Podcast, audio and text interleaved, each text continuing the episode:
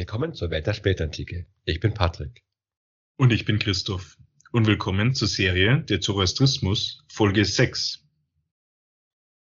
In der heutigen Folge beschäftigen wir uns mit dem Thema Reinheit. Dabei schauen wir uns an, welche Konzepte es im Zoroastrismus zum Thema Reinheit und Unreinheit gab und wie man sich selbst wieder reinigen konnte, wenn man unrein wurde. Diese Konzepte spielten eine große Rolle im zoroastrischen Denken und im Alltag und haben dementsprechend auch eine Vielzahl an Ritualen hervorgebracht. Das ist ja allgemein interessant, wenn man sich mal tiefgreifend mit Religionen beschäftigt. Denn in heutiger Zeit werden ja religiöse Inhalte, gerade jetzt von so säkularen, eigentlich kaum bis wenig beachtet. Und man weist den Religionen höchstens so einen gewissen Raum ein, wenn es um ethische Fragestellungen geht. Dass man sagt, okay, die Religion hat einen Wert wegen Ethik und so, äh, aber das Metaphysische wird dann weniger beachtet. Und wenn man mal genauer schaut, dann stellt man fest, dass es interessanterweise in vielen Religionen, egal ob jetzt heutig oder in der Vergangenheit, sehr spezifische Konzepte zum Thema Reinheit gibt Wobei es dann nicht einfach nur um moralische Reinheit geht, sondern auch ganz viele Regeln, die man eigentlich heute unter dem Stichwort Hygiene fassen würde. Und diesen Fokus auf Hygiene stellen wir auch im Zoroastrismus fest. Lasst uns also beginnen, unseren Geist von schmutzigen Gedanken und unsere Körper von Unreinheit zu befreien. Es bietet sich also an, den Stuhlgang oder die ehelichen Pflichten vor dem Podcast zu verrichten, auf das ihr danach wieder rein werdet. Oder ihr betrachtet den Podcast dann als Belohnung, nachdem ihr eure Pflicht getan habt. Ja, ich weiß nicht, ob wir uns da nicht Illusionen machen, dass gewisse Tätigkeiten nicht auch während des Podcasts stattfinden können. Stimmt. während des Anhörens natürlich, nicht während des Aufnehmens. Okay, also. Reinheit spielt als Konzept eine zentrale Rolle im Zoroastrismus. Der Religionswissenschaftler Stausberg formulierte es folgendermaßen. Tatsächlich sind Reinheitsregeln zentrale kognitive Muster der religiösen Praxis in der Religion Zarathustras. Reinheit ist dabei der Zustand, der frei von Mischung und Kontamination ist. Dies betrifft die physische und metaphysische Welt. Zur Erinnerung, Ahura Mazda hatte ja die Welt geschaffen, um auf diese Weise Angra Mainyu innerhalb der Zeit einzuschließen und zu bekämpfen. Die Welt als solche ist gut, wurde aber durch den Angriff Angra Mainyus und seiner Dämonen verunreinigt. Das heißt, dass die Konzepte von Reinheit und Vermischung bzw. Beschmutzung Teil des kosmologischen Denkens des Zoroastrismus sind. Daraus haben sich dann verschiedene Praktiken entwickelt, die den Kampf Gut gegen Böse über Reinheitsrituale in den Alltag übertragen haben. Übrigens, liebe Office kennt das Wort Reinheitsrituale nicht, also das unterringelt es dann, und stattdessen schlägt er mir Streicheleinheiten vor. Was natürlich auch nicht schlecht klingt. Ich war der Kampf gut gegen böse wird mit Streicheleinheiten in den Alltag übertragen. Ähm, wer weiß, äh, vielleicht äh, wäre weniger Böses in der Welt, gäbe es mehr Streicheleinheiten für alle. Stimmt. Das inspiriert natürlich, wie man allein zu Hause innovativ gegen das Böse kämpfen kann. Aber zurück zu den Reinheitsritualen. Der Mensch geht natürlich mit der Zeit und deshalb sind auch zahlreiche Rituale im Laufe der Geschichte auch wieder außer Gebrauch geraten. Wenn wir uns sehen, was es alles für Rituale gibt, ist es auch nachvollziehbar. Und viele Reinheitsrituale beziehen sich natürlich auf den menschlichen Körper. Bei vielen Gelegenheiten müssen verschiedene Reinheitsrituale ausgeführt werden. Bei Menstruation, bei Geburt oder Kontakt mit den Toten zum Beispiel. Und hier wird die nachfolgende Reinigung als ethisch geboten angesehen. Und die Reinigung wird als Wiederherstellung der harmonischen Ordnung angesehen, wobei der menschliche Körper auch eine Miniaturversion des Körpers der Gemeinschaft darstellst. Also du hältst auch die Gemeinde rein, wenn du dich selbst reinigst. Okay, das führt uns jetzt zu folgenden Fragen. Was sind die Quellen von Unreinheit und wie verschmutzen sie uns? Was ist der Effekt von Verschmutzung und wie wird sie übertragen? Und natürlich, wie entfernen wir den Schmutz? Seit dem Angriff des Bösen auf das Gute wird das Gute ständig verunreinigt und versucht. Ebenso stellt die Verschmutzung des menschlichen Körpers einen Anschlag des Bösen dar, weshalb die Reinigung eben ein Kampf für das Gute darstellt. Es gilt dabei zwischen physischen und metaphysischen Reinigungen, Verunreinigungen zu unterscheiden, da sowohl eben Körper als auch Geist beschmutzt werden können. Beim Reinigen geht es wiederum darum, eine Entmischung zu bewirken. Denn wie gesagt, der Schmutz ist ja die Vermischung von Reine mit Unrein. Und es geht also nicht allein darum, jetzt einfach physisch wieder sauber zu werden, sondern den Urzustand wiederherzustellen also dass Gut und Böse, Rein und Unrein voneinander getrennt waren. Wie reinigen wir uns jetzt also? Das ist komplizierter als gedacht. Denn normalerweise würden wir uns ja einfach mit Wasser waschen, nicht wahr? Wenn wir mhm. jetzt wirklich schmutzig sind. Oder Leichen verbrennt man, also gerade, das gilt ja auch als hygienischer, also besonders wenn es jetzt vielleicht äh, Leute sind, die an Krankheit gestorben sind. Jetzt gibt es aber das Problem, dass ja im Zoroastrismus Wasser und Feuer Grundelemente sind, die von Ahura Mazda geschaffen worden sind. Sie sind also rein, man darf sie deshalb nicht in Kontakt mit schmutzigen Dingen bringen. Denn dann würde man ja die gute Substanz mit der schlechten vermischen. Deshalb darf man auch Tote nicht verbrennen. Äh, denn sie sind ja besonders unrein und würden ja das Feuer verunreinigen. In der Erde bestatten darf man sie übrigens auch nicht, weil man ja damit die Erde verunreinigen würde. Wobei man hier als Zwischenbemerkung sagen muss, das sind Vorstellungen, die sich letztendlich so durchgesetzt haben. Aber wir werden noch sehen, in den nachfolgenden Folgen zur Geschichte des Zoroastrismus, in der Vergangenheit gab es Beispiele, wo es anscheinend sehr wohl auch normal war, also unproblematisch, Leichen zu bestatten. Also deshalb nochmal die Betonung, religiöse Praktiken ändern sich mit der Zeit. Beim Waschen hören die Regeln übrigens nicht auf. Auch beim Essen muss man aufpassen, dass man nichts Unreines zu sich nimmt, um seinen Körper nicht zu verunreinigen. Pflanzenfresser gelten als eher unproblematisch, aber Raubtiere zum Beispiel wären unrein und da dürfen daher nicht verzehrt werden. Ja, ich hatte ja letzte Folge erwähnt, dass es da gute und böse Tiere gibt. Tiere wie Wölfe zum Beispiel als Kreaturen Angramainius gelten als schlecht. Oder auch andere Tiere, die jetzt äh, Tieren und Getreide schaden, jetzt Schlangen, Skorpione, Ameisen oder Fliegen, gelten als schlecht und sollen deswegen nicht verspeist werden. Aber es gibt auch eine weitere Variante. Es gibt schlechte Tiere. Also Insekten sind ja auch schlechte Tiere. Aber es gibt eben einige Ausnahmen, die durch die Allwissenheit Ahura Mazdas zum Positiven verändert wurden, sodass sie dann für den Menschen nützlich wurden. Und dazu zählen die Seidenraupe und Honigbienen.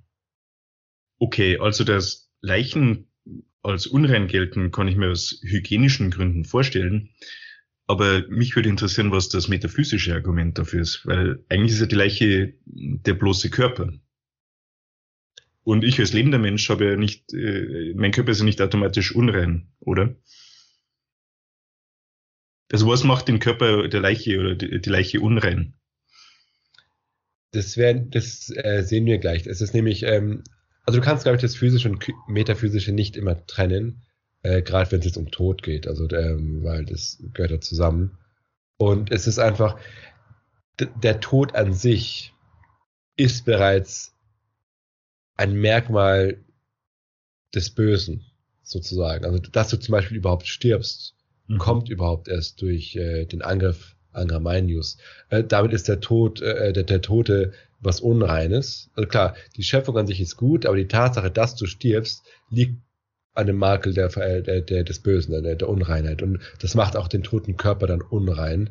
Und wenn du ihn anfasst, bist du praktisch kontaminiert. Also man muss auch bedenken, äh, dass, äh, dass es ja in der Antike starke Verbindungen gab zwischen äh, auch Krankheit und, äh, und, und Göttliches und Dämonisches. Und ich glaube, daher kommt es. Dass da eben, du musst ja auch bedenken, es gab ja alles, was wir jetzt heute mit, mit Viren, Bakterien und solchen Giftstoffen verbinden, das Wissen gab es ja nicht früher. Das heißt, es hatte immer diese äh, religiöse, psychologische Bedeutung mit dazu, mhm. äh, weswegen du natürlich, wenn du einen Toten anfasst, unrein wirst selbst wenn du jetzt äh, heute sagen könntest, äh, dass nichts passiert eigentlich. Okay. Der wichtigste Text, der sich mit den verschiedenen Dämonen, Verunreinigungen und Reinheitsritualen beschäftigt, ist das Gesetz gegen die Dämonen. Entstanden ist dieser Text wohl nach 300 vor Christus, als das Avestische als gesprochene Sprache schon ausgestorben war.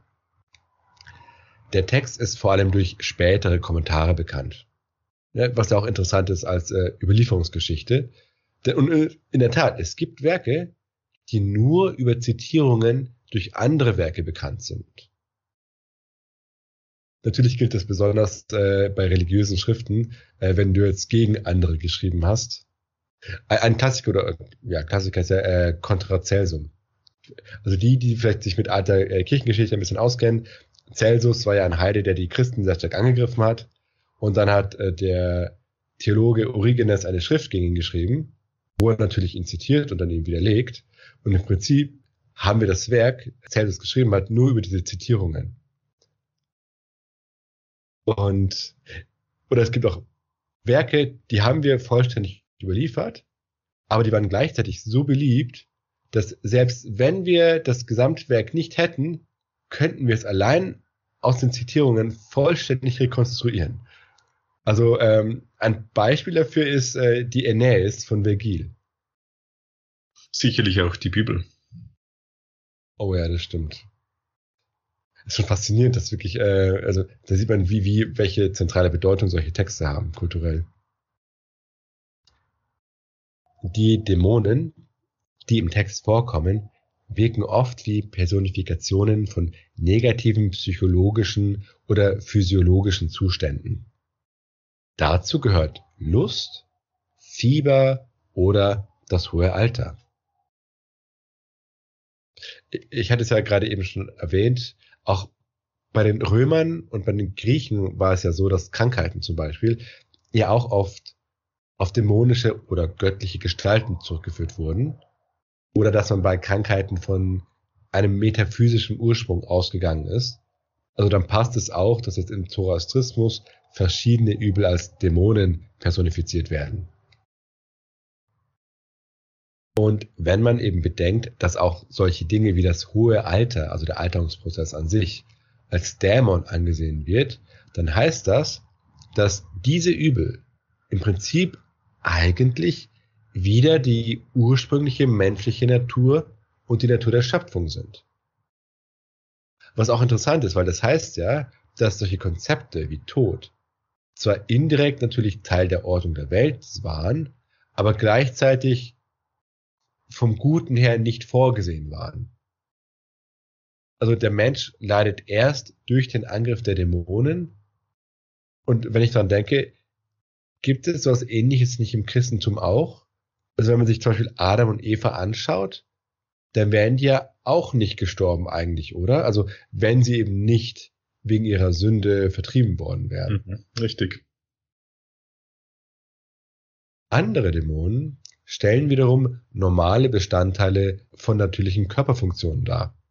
Geschlechtsverkehr, Samenerguss, Befruchtung, Verdauung, äh, Essen, Haare, die wachsen und ausfallen, äh, das Wachsen von Fingernägeln, Urinieren, Defekieren etc. oder eben der Alterungsprozess.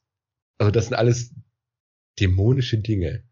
Ja, und, und selbst Verdauung und, und, und Pinkeln und Kacken sind irgendwie dämonisch. Ähm, okay. Ja, die sind im Prinzip, äh, das liegt daran, dass diese Prozesse auch in deinem Körper, also auch die ähm, Verarbeitungsprozesse, sage ich mal, Teil des kosmischen Zyklus sind. Und wenn man bedenkt, dass also diese Selbstverdauungsprozesse was Negatives sind, dann versteht man, dass wir beim kosmischen Zyklus, den wir ja angesprochen hatten, wenn die Erlösung nahe ist, ja auch die Menschen sich ja nicht mehr von Nahrung ernähren. Ja, das hatte ich ja erwähnt. Und das liegt halt daran, dass sie sich praktisch dem Ideal eines Menschen immer mehr annähern. Und der kackt anscheinend nicht mehr. Im Zoroastrismus sind nun all diese Körperfunktionen Teil des metaphysischen Systems.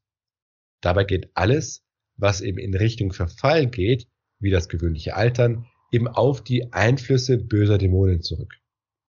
Dementsprechend wurden auch Körperflüssigkeiten als unrein oder verunreinigend angesehen. Und neben den eher intuitiven Dingen wie jetzt Exkremente oder Blut äh, gehörten dazu auch eben der Atem, Spucke, Haare, Nägel oder tote Haut, die du, die du verlierst. Und deshalb musste man sie rituell loswerden. Also es gab dann, dann bestimmte Gebete zum Beispiel. Das heißt konkret, dass man Streicheleinheiten, oh, Entschuldigung, Reinigungsrituale einsetzen musste oder entsprechende Gebete sprechen musste, nachdem man sein Geschäft verrichtete oder sonstige Substanzen ausschied. Ich nehme an, für das Atmen gab es wahrscheinlich eine Ausnahme. Und äh, die meisten Rituale sind aber bei heutigen Zoroastriern im Iran nicht mehr im Gebrauch. Mhm. Ähm, das ist jetzt ein bisschen weit hergeholt, aber ich glaube, im Mittelalter war doch ähm, so Körperfunktionen wie Verdauung auch eine Quelle des Humors. Das war wahrscheinlich in dieser Gesellschaft nicht so. Wahrscheinlich nicht.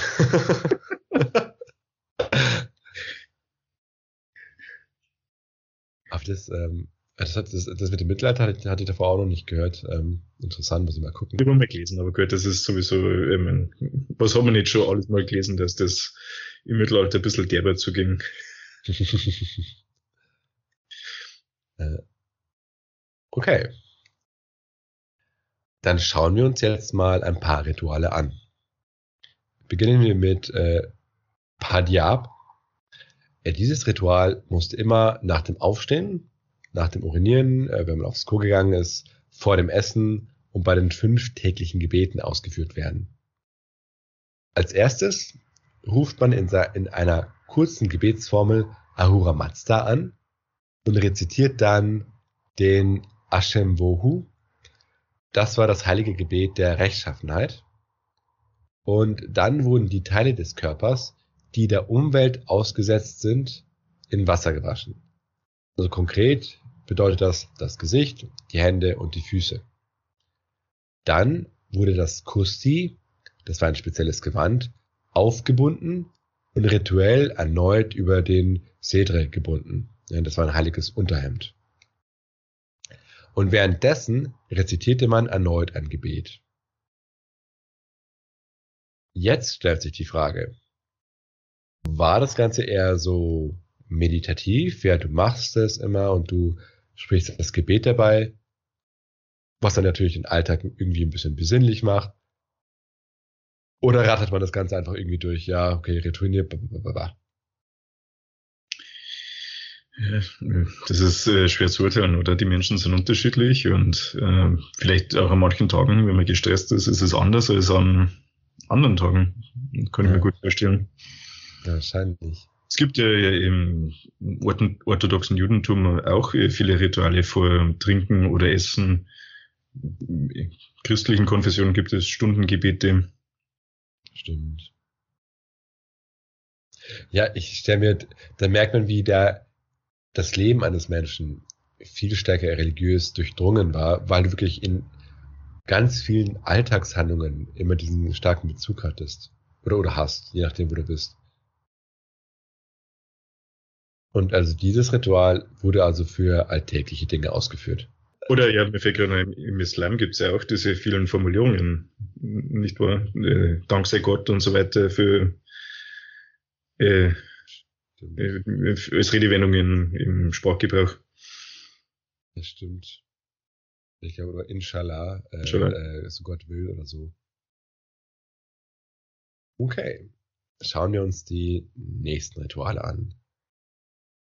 Sade Nam und Nam Esi Shui. Das war ein größeres Reinigungsritual. Dabei handelte es sich um ein rituelles Bad und es musste durch einen zoroastrischen Priester durchgeführt werden. Geschah aber zu Hause. Gott sei Dank war das beim vorherigen Ritual nicht nötig. Ja? Stell dir vor, immer äh, einen Priester rufen zu müssen, wenn du aufs Klo musst. Ich hoffe, das war natürlich ein Witz. Also ich hoffe, es fühlt sich jetzt kein Zoroastrier beleidigt. Aber zurück zum Bad. Dieses Reinigungsbad wurde im, oh Gott, ich stelle mir gerade den Priester vor, der kommt, weil du aufs Klo musst. Na, also dieses Reinigungsbad wurde im Vorfeld zu vier Gelegenheiten genommen. Ein Kind musste dieses Ritual ausführen, bevor er im Initiationsritual den Sedre, also eben dieses Unterhemd und den Kusti anzog. Eine Braut und der Bräutigam mussten jeweils getrennt vor der Hochzeitszeremonie ebenfalls ein solches Bad nehmen. Was natürlich die Hygiene in der Hochzeitsnacht sicherstellt. Obwohl, ja, wir sehen gleich, wie das Ritual aussieht. Ähm, eine Frau musste dieses Ritual 40 Tage, nachdem sie ein Kind geboren hatte, ausführen. Was auch interessant ist, ja, dass es nicht so zeitnah geschieht, sondern so 40 Tage danach. Und jeder Zoroastrier musste das Ritual während der heiligen Tage am Ende des Jahres durchführen. Wie alt das Ritual genau ist, ist nicht bekannt. Der Priester selbst musste während des Rituals natürlich im Zustand vollster Reinheit sein. Er brachte auch die Zutaten für das Ritual mit und dazu gehörte geweihtes und nicht geweihtes Bullenurin, geweihte Asche vom heiligen Feuer, Granatapfelblätter, Metallgefäße und Wassergefäße. Das Wassergefäß musste mit Wasser, der geweihten Asche und dem geweihten Bullenurin gewaschen werden. Die neue Kleidung, die zum Anziehen bereit liegt, wurde geweiht, indem sie besprenkelt wird. Und dann fängt das eigentliche Ritual an. Derjenige, der badet, muss das äh, Padyab-Ritual durchführen. Das ja das erste Ritual, das wir gerade besprochen hatten. Dann rezitiert der Badende ein bestimmtes Gebet und kaut dabei am Granatapfelblatt. Dabei handelt es sich um ein Fruchtbarkeitssymbol, passend zur Hochzeit natürlich. Und dann musste er oder sie am geweihten Bullenurin, das mit der geweihten Asche vermischt war, nippen. Sehr lecker. Äh, und ein Gebet dabei sprechen. Ich frage mich, wie das mit diesem Bullenurin entstanden ist. Also äh, gibt es gibt es nicht oder gab es nicht in der Antike auch bestimmte ähm, Dinge, wo man Urin benutzt hat? Gab es nicht irgendwie bei der Kleiderverarbeitung oder, oder Waschung auch sowas? Äh, beim Gerben von Leder. Ah, da auch. Ich meinte, dass es auch irgendwie für Kleidung benutzt wurde. Ähm, ich habe aber den, den Zusammenhang vergessen. Wobei ich jetzt nicht dran nippen wollen würde.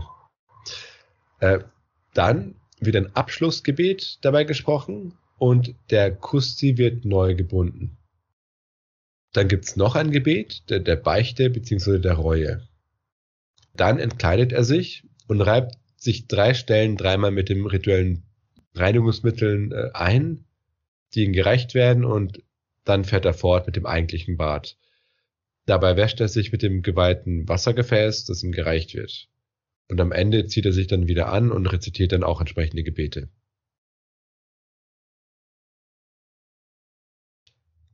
Okay, ähm, soweit so unappetitlich. Ich weiß nicht, ich komme nicht hinweg über dieses Bullenurin. Hm. Okay, schauen wir uns das nächste an. Barashnu. Hierbei handelt es sich um das Reinigungsritual, das bei der größten Verunreinigung benutzt wird, wenn man Kontakt mit Toten hatte. Es ist besonders wichtig, denjenigen, der mit Toten in Kontakt gekommen war, zu reinigen, weil sonst der Verunreinigte auch andere unrein machen konnte, wenn er Kontakt mit ihnen hatte. Also diese, der Schmutz sozusagen setzt sich fort.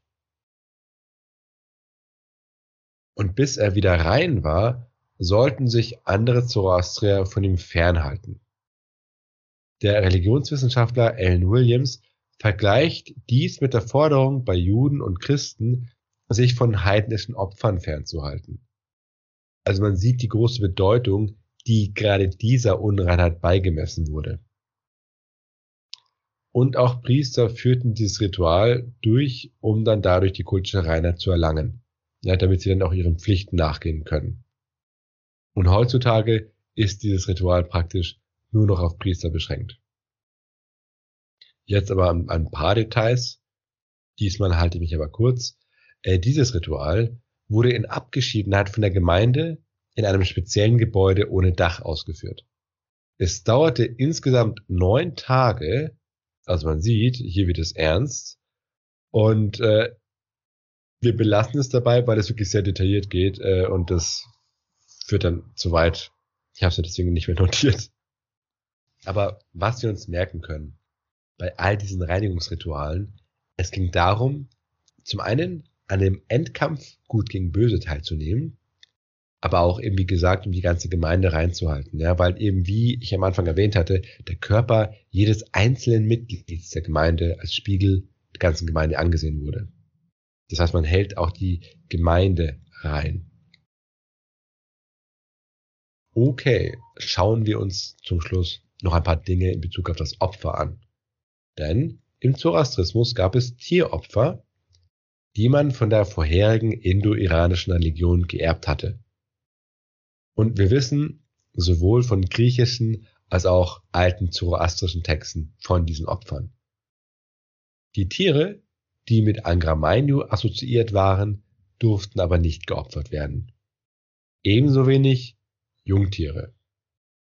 Also keine Spanferkel. Beim Opfer, ja, und auch kein Lamm, nicht wahr? Oder, oder Kalb. Kein Schnitzel. Was heißt, geopfert werden doch sowieso. Was? Die werden doch sowieso geopfert. Oder? Nee, nee, ja gerade nicht. Also Jungtiere werden, äh, durften nicht geopfert werden. Aber, also das, aber dürften sie geopfert werden, dann werden sie doch geopfert, da gibt's doch auch keinen Schnitzel. Ja, für, für, für Jung. Doch, doch, natürlich. Ein Tier, das du opferst, das isst du ja hinterher. Aha. Opferfleisch, ja, das, das sehen wir gleich. Beim Opfer wurden bestimmte Formeln rezitiert und das Opfer wurde dann der Gottheit Wuhumana geweiht. Das war der Amesha Spenta, der mit Vieh assoziiert wurde. Klar, wenn man Fische oder Vögel geopfert hat, dann hat man natürlich eine andere Gottheit angerufen. Und was interessant ist, und das hätte ich vielleicht vorher erwähnen sollen, das Tieropfer war jetzt nicht einfach nur ein ganz besonderes Ritual, wenn es einen Anlass gab, sondern es war so, dass wenn man ein Tier einfach geschlachtet hat für den Verzehr, dass man es grundsätzlich eben auf rituelle Weise geschlachtet hat oder machen musste. Das heißt, der Verzehr von Fleisch war im Prinzip immer mit einem Opfer verbunden. Und deshalb kein Schnitzel. Im Laufe des 19. Jahrhunderts wurde das Tieropfer aber weitgehend aufgegeben. In einigen ländlichen Regionen hielt es sich aber noch im 20. Jahrhundert. Und geschlachtete Tiere durften dann auch gegessen werden, wenn sie nicht vorher geweiht wurden, also wenn du jetzt nicht dieses Ritual gemacht hast.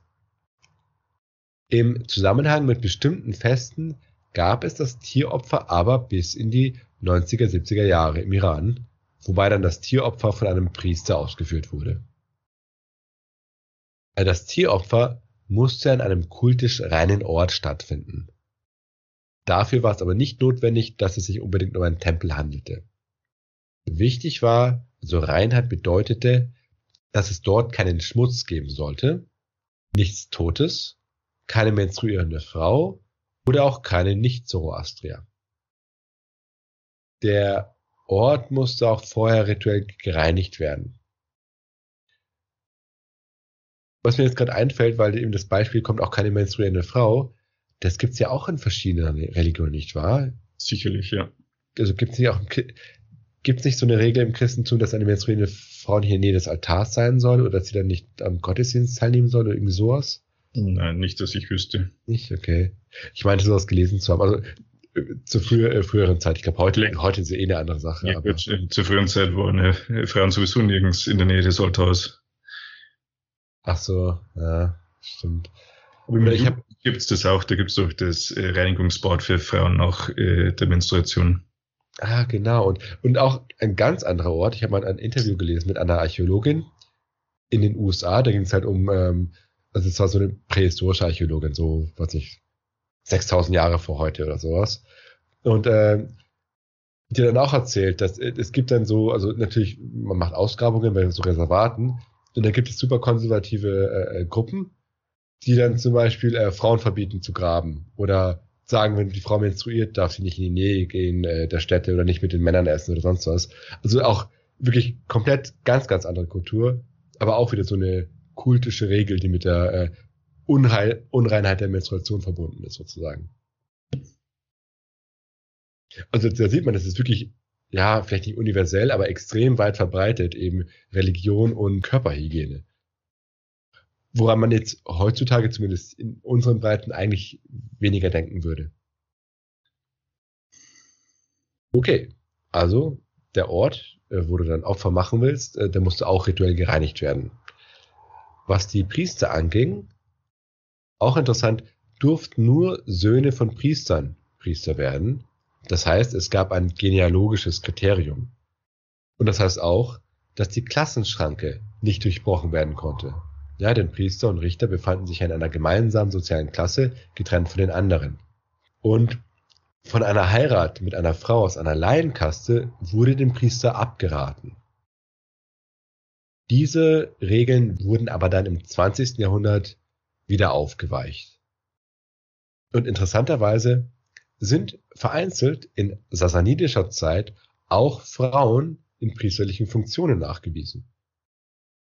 Also trotz dieser ganzen Regeln. Das heißt, wahrscheinlich hatte eine Frau natürlich einen besonderen Aufwand in der Reinhaltung, aber das gab's. Und seit der islamischen Revolution sind auch Menschen aus anderen Klassen und Frauen zum Priestertum zugelassen. Wie viele äh, praktizierende Zoroastrier gibt es denn eigentlich noch? Oh, ähm, ich glaube nicht so viel. Also wir werden eine, eine Bonusfolge zum Thema machen, also äh, mhm. Zoroastrier heute. Ähm, ich glaube, oh, ich weiß nicht, ob es Millionen gibt oder, oder ein paar zehn, hunderttausende, irgendwie sowas. Also relativ wenige. Also es gibt äh, noch einige im Iran. Aber das ist, glaube ich, im, im Zehntausender-Bereich. Ich werde es aber später eh nochmal nachschlagen.